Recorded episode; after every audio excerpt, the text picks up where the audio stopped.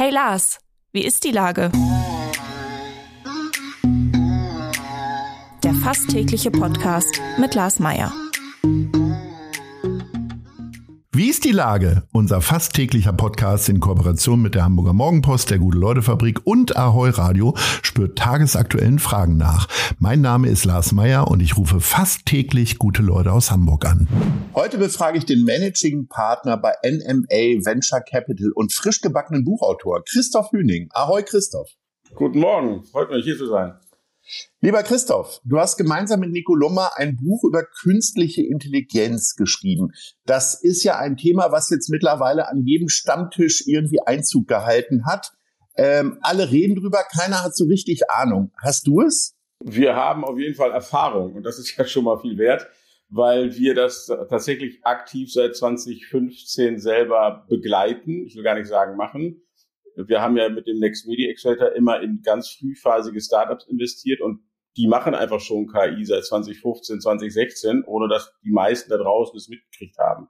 Und natürlich, was du auch sagst, durch ChatGPT jetzt die öffentliche Wahrnehmungswelle, da haben wir natürlich gesagt, da müssen wir auch bei sein und ein bisschen das einbringen können, was wir in den letzten Jahren da gesehen haben es ist ja so, wenn man ein Buch über KI schreibt, dann fragt natürlich irgendein Schlaumeier an so einem Stammtisch, habt ihr das denn jetzt von der KI schreiben lassen? Das habt ihr ja gleich aufgenommen schon in eurem Buch, das habt ihr nicht gemacht. Wie groß war denn die Verlockung?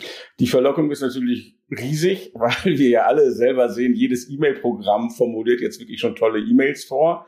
Aber das ist sehr wahrscheinlich ein gutes Beispiel dafür, wo die Grenzen sind, weil wenn ich einer KI sagen wollen würde, was ich über KI sagen will, das wird als Prompt dann schon sehr kompliziert. Und da ist natürlich tatsächlich dann ja etwas drin, wo unsere Eigenleistung drin besteht. Und das ist ja heute auch noch die Limitation von KI, dass die menschliche Eigenleistung jetzt ja nicht über Nacht auf Null geht und die KI alles für uns macht. Ich fand ganz interessant, ihr seid ja auch Kinder der 80er sozusagen oder vielleicht auch 70er. Ähm, Ihr sagt, die ersten Simulationen beziehungsweise äh, Präsentationen von KI gab es bereits bei Star Trek. Also alleine Türen, die von alleine aufgehen und ein Computer, der Sprachbefehle annimmt. Hat es da alles gegeben, allerdings nicht in Wirklichkeit, sondern nur in der Serie. Genau, die Serie war da der Zeit voraus. Das ist ja auch die Grundidee von Science Fiction und ich bin auch mit äh, Zurück in die Zukunft groß geworden und wir alle wissen, dass die Zukunft, in die er gereist ist, nicht so aussieht wie unsere Gegenwart. Also es ist ja nicht alles eingetroffen, aber gerade diese kleinen Dinge sind es tatsächlich, wo viele Autorinnen auch damals schon coole Ideen hatten, die sich dann später auch materialisiert haben. Wo geht denn jetzt die Reise hin von KI? Also ich habe ja gesagt, äh, es wird am Stammtisch sehr viel geredet darüber. Im Grunde gibt's ja KI schon länger. Das ist ja nicht erst durch ChatGPT entstanden, sondern alles was irgendwie programmiert ist und selbstständig dann Befehle ausführt, ist ja im Grunde KI. Also das ist ja vor allen Dingen jetzt erstmal ein Modewort geworden. Aber wie sehr verändert das denn unseren Alltag gerade? Ich glaube, es verändert ihn vor allem viel schneller auf einmal als gedacht. Also was ich vorhin sagte, es gibt es ja tatsächlich schon länger. Wie du auch gerade sagst, es gab mal Big Data und Machine Learning, jetzt ist es KI. Das baut ja alles aufeinander auf und das ist auch in der Theorie alles getrennt, aber von der Grundidee Computer sind besser darin, in großen Datenmengen Muster zu erkennen und Ableitungen zu treffen. Das ist ja so ein Grundprinzip bei all diesen Themen. Und das wird sich natürlich stark beschleunigen. ChatGPT war jetzt einfach der Durchbruch, dass es einfach jeder zu Hause ausprobieren kann. Und also ich gehe nicht an den Stammtisch, aber auch ich spreche privat mit Menschen abends und die sagen auch, ja, bei uns in der Firma nutzen es Leute und fragen die KI nach Excel-Formeln und bauen die dann in die Excel ein. Das ist ja wirklich so, dieses wirklich Alltägliche, da hält es jetzt Einzug. Und was dann im Hintergrund passiert, das wir auch im Buch beschreiben, so mit, was heißt das in Medizin, äh, technischen Daten und ähnlichem. Das können wir uns ja alle sehr schön noch gar nicht im Alltag vorstellen diese Selbstverständlichkeit birgt ja immer die Gefahr, dass alles auch irgendwie normal wird und dann immer wieder Grenzen verschoben werden. Der Mensch hat ja auch seit anderen Science-Fiction-Filmen, wo äh, Roboter und Maschinen die Macht übernehmen über den Menschen, doch immer Sorge, dass sie irgendwann völlig hilflos vor solchen Sachen stehen. Wo bestehen denn jetzt wirklich die Gefahren? Die große Herausforderung ist ja, dass wir alle seit vielen Jahren diesen Begriff des lebenslangen Lernens predigen, aber nicht jeder es für sich sehr wahrscheinlich wirklich auch lebt und das tut jetzt Not, ja. Also das ist jetzt eine technologische Entwicklung, wo man nicht einfach zugucken kann und sagt, ja, ja, das machen schon die anderen für mich. Also hier hilft es wirklich dran zu bleiben und entsprechend alert zu bleiben und zu wissen, was da draußen passiert und wie ich damit selber auch umgehe. Also auch wo es, wo ich es nutzen muss, wo es vielleicht im Hintergrund ist, dass jetzt nicht jeder Chatbot auf einer Webseite ein Mensch ist. Das ist ja schon gelernt, aber wenn jetzt auch Mails und Anrufe und ähnliches alles künstlich wird, das heißt ja aus Kundinnen und Kundensicht schon eine Veränderung, wie ich mich darauf entsprechend einstelle.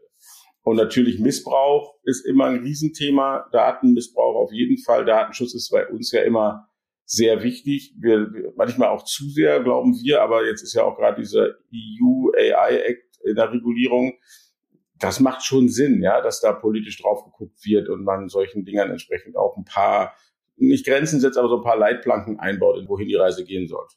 KI hat ja ein weiteres sehr praktisches Problem äh, aufgeworfen. Es verbraucht unfassbar viel Strom und in Zeiten der Ressourcenschonung äh, hinterlässt es auch noch einen großen CO2-Fußabdruck. Jetzt habt ihr ein Kapitel in eurem Buch, da geht es um intelligenten Klimaschutz. Worum geht's denn da? Grundthese ist ja, dass wir sagen, KI dringt in alle Lebensbereiche ein und so auch in diese. Und natürlich ist es richtig, dass der Energieverbrauch durch künstliche Intelligenz sehr hoch ist. Ich halte ihn trotzdem noch für sinnvoller angesetzt als bei äh, Bitcoin und Co. Aber das ist natürlich eine Fragestellung, äh, die es gilt zu betrachten. Und wenn wir sehen, äh, im Green Tech-Bereich, im Sustainability-Bereich, wie viel Investitionen in dieses Feld gerade fließen, dann ist das sicher eines der absoluten Trendthemen, aber jetzt nicht im Anführungszeichen Trend, sondern wirklich ein wichtiger globaler Trend, dass da die Forschung reingeht. Und da glauben wir ganz sicher, dass auch eine KI Lösungen helfen werden können, diese, äh, diese Daten- und Energienutzung entsprechend zu steuern und da entsprechende Lösungen zu entwickeln.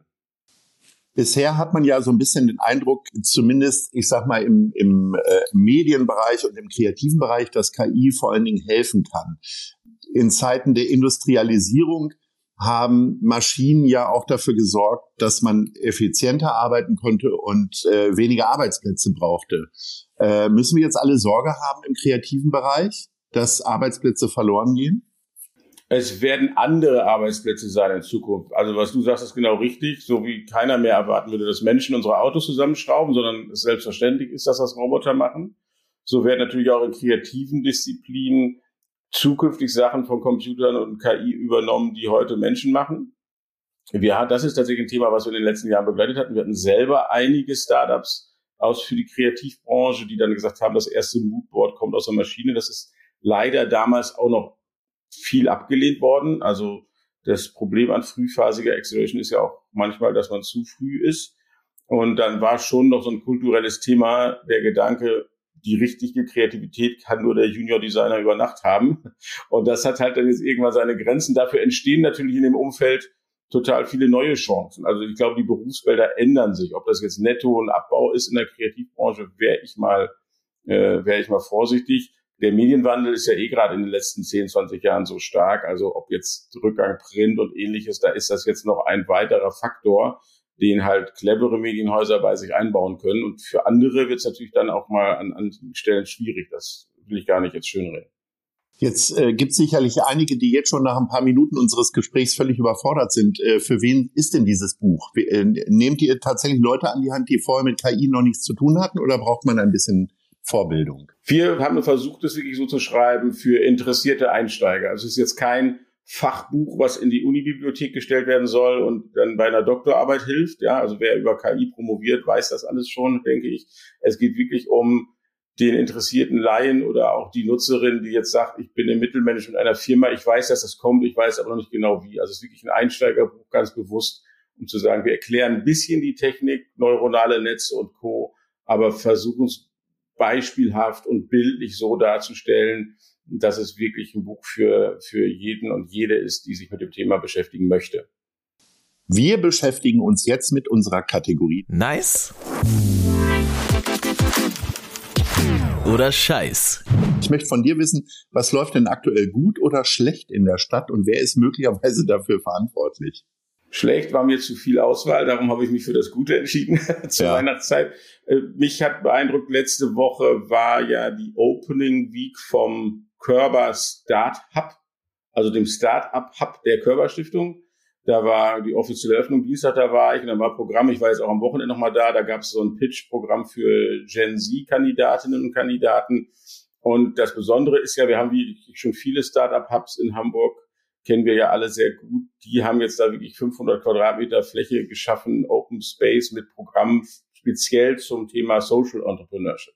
Also da geht es nur darum, an den Nachhaltigkeitszielen der UN entsprechend lang neue Ideen zu entwickeln und da den Freiraum zu bekommen und die Unterstützung, die ich dafür brauche, halte ich für eine sehr vielversprechende Initiative und, und hoffe wirklich, dass das Team damit Erfolg hat. Lieber Christoph, äh, vielen Dank, dass du ein bisschen Licht in das KI-Dunkel bekommen hast. Äh, wer jetzt noch mehr wissen möchte, kauft sich einfach euer Buch.